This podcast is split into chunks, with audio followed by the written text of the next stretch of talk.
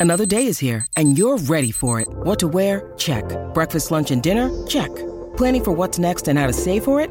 That's where Bank of America can help. For your financial to dos, Bank of America has experts ready to help get you closer to your goals.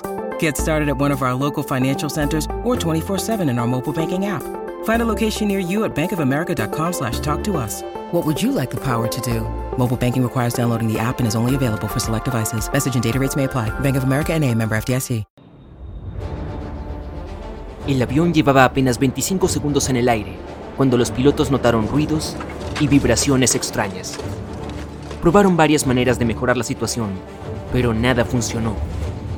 Los problemas del motor continuaron. A poco más de un minuto de vuelo, cuando el avión alcanzaba los 900 metros de altura, fallaron los dos motores, primero el derecho y dos segundos después el izquierdo. Los pilotos decidieron regresar al aeropuerto. Al mismo tiempo intentaron reiniciar los motores.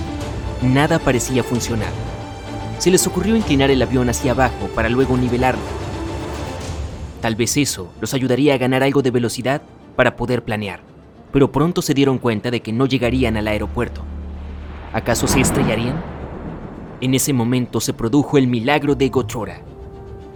La mañana anterior al vuelo comenzó como de costumbre. Se llevaron a cabo los procedimientos típicos. Había buen clima, los miembros de la tripulación eran pilotos experimentados. Un capitán danés de 44 años con más de 8.000 horas de vuelo y un primer oficial sueco de 34 años con 3.000 horas. ¿Qué podía salir mal? El avión era casi nuevo, un McDonnell Douglas MD-81 apodado Dana Viking. Había volado por primera vez el 16 de marzo de 1991. Para ese fatídico día el avión llevaba solo nueve meses volando. Había 122 pasajeros y 7 miembros de la tripulación a bordo. El vuelo 751 de Scandinavian Airlines estaba programado para viajar desde Estocolmo, Suecia, hasta Varsovia, Polonia, y debía hacer una parada en Copenhague, Dinamarca. Partió de Estocolmo según lo previsto, a las 8.47 de la mañana. Las personas a bordo ya estaban condenadas, y todo debido a una terrible secuencia de acontecimientos antes de la partida. Todo comenzó la noche anterior. El avión había llegado al aeropuerto de Estocolmo tras un vuelo procedente de Zúrich. Eran las 10.09 de la noche. El avión pasó la noche en la puerta de embarque al aire libre. Hacía frío. Las temperaturas bajaron a un grado centígrado, justo por encima del punto de congelación. Lo que empeoró la situación fue que casi 2.700 kilos de combustible helado, enfriado durante el vuelo, aún permanecían en los depósitos ubicados en las alas. El combustible estaba tan frío porque el avión había volado a la altitud de crucero, donde la temperatura del aire fuera de la cabina oscilaba entre 52 y 62 grados bajo cero. El vuelo desde Zúrich duró alrededor de una hora y 40 minutos. Poco después de la medianoche, un técnico de vuelo fue a revisar el avión. Tuvo que quitar algo de hielo del tren de aterrizaje. De lo contrario, no podría examinarlo. Hacia las 2 de la madrugada, cuando estaba por marcharse, se percató de que el hielo cubría la parte superior de las alas. Por la mañana, la situación era aún más grave. Se había formado una capa transparente, casi invisible en la parte superior. When you need mealtime inspiration, it's worth shopping Kroger, where you'll find over 30,000 mouthwatering choices that excite your inner foodie. And no matter what tasty choice you make, you'll enjoy our everyday low prices, plus extra ways to save, like digital coupons worth over $600 each week. You can also save up to $1 off per gallon at the pump with fuel points. More savings and more inspiring flavors make shopping Kroger worth it every time. Kroger, fresh for everyone. Fuel restrictions apply. El avión tenía que salir de la puerta de embarque alrededor de las 8.30 de la mañana. Una hora antes de la salida, el mecánico responsable se dio cuenta de que el hielo también cubría la parte inferior de las alas. Así que decidió asegurarse de que no hubiera hielo en la parte superior. Se subió a una escalera y apoyó una rodilla en el ala. Luego se inclinó hacia adelante para tocar la parte delantera del ala. No había hielo, solo algo de agua nieve. Decidió asegurarse de que todo estuviera bien en la entrada de aire de uno de los motores. Mm, no encontró nada raro. Poco después, el personal usó más de mil litros de líquido anticongelante para eliminar el hielo de la aeronave. El mecánico consultó al capitán del avión y ordenó al personal que también se descongelara la parte inferior de las alas. Después de todo, había visto algo de hielo allí. Pero nadie pensó en volver a comprobar si había hielo transparente en la parte superior. Cuando terminaron el procedimiento, el mecánico informó al capitán, deshielo terminado. Había mucha nieve y hielo, pero ya está todo despejado. El capitán le dio las gracias al mecánico y continuó con los procedimientos previos al vuelo. El avión se dirigió a la pista. Los sistemas antihielo de los motores estaban encendidos y no mostraron ningún fallo. Pero más tarde, varios pasajeros afirmaron que habían visto cómo el hielo se deslizaba por la parte superior de las alas mientras el avión despegaba. Aún así, el avión partió como de costumbre con destino a Estocolmo. Sin embargo, poco después del despegue, se desprendieron varios trozos del hielo que habían pasado por alto se estrellaron a toda velocidad contra los ventiladores de los motores cerca de la cola, a ambos lados del avión, lo que arruinó las aspas. Esto provocó una serie de sobrecargas y el resto es historia. Mientras tanto, en algún lugar de la cabina, el capitán de vuelo de Scandinavian Airlines, Per Holmberg, estaba a bordo como pasajero, se dio cuenta de que algo andaba mal.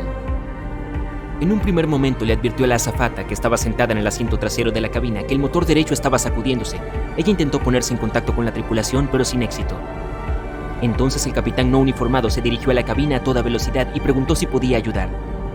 El primer oficial le dio la lista de comprobación de emergencia y el capitán le pidió que pusiera en marcha la unidad de potencia auxiliar, una pequeña turbina de gas en la cola del avión. Los consejos y la ayuda de Holmberg fueron invaluables, pero ¿acaso fueron suficientes para salvar a las personas a bordo? Cuando el avión salió de la capa de nubes a una altura de 270 metros, los pilotos se dieron cuenta de que no tendrían tiempo suficiente para llegar al aeropuerto. El aterrizaje de emergencia era inevitable.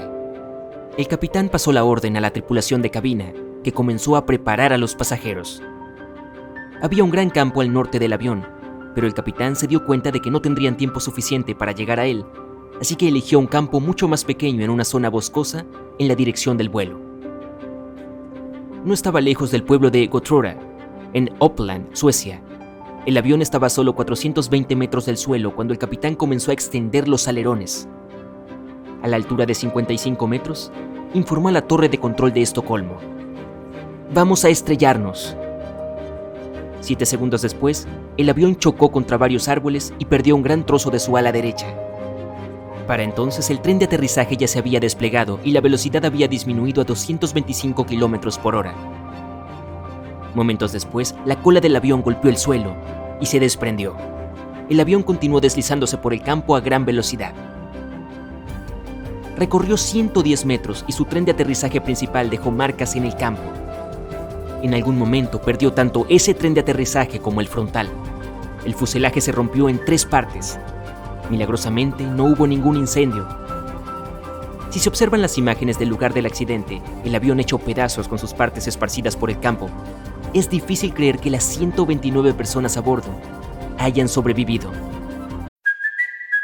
Kaylee Cuoco for Priceline. Ready to go to your happy place for a happy price? Well, why didn't you say so? Just download the Priceline app right now and save up to 60% on hotels. So, whether it's Cousin Kevin's Kazoo concert in Kansas City, go Kevin, or Becky's Bachelorette Bash in Bermuda, you never have to miss a trip ever again. So, download the Priceline app today. Your savings are waiting.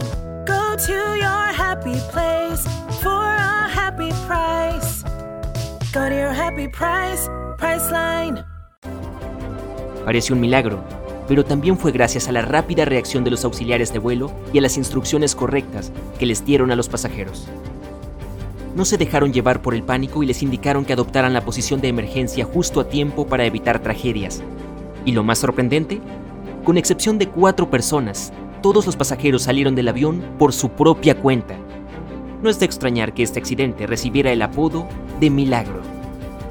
Sin embargo, el avión no tuvo tanta suerte con solo nueve meses de antigüedad, resultó tan dañado que se dio por perdido inmediatamente.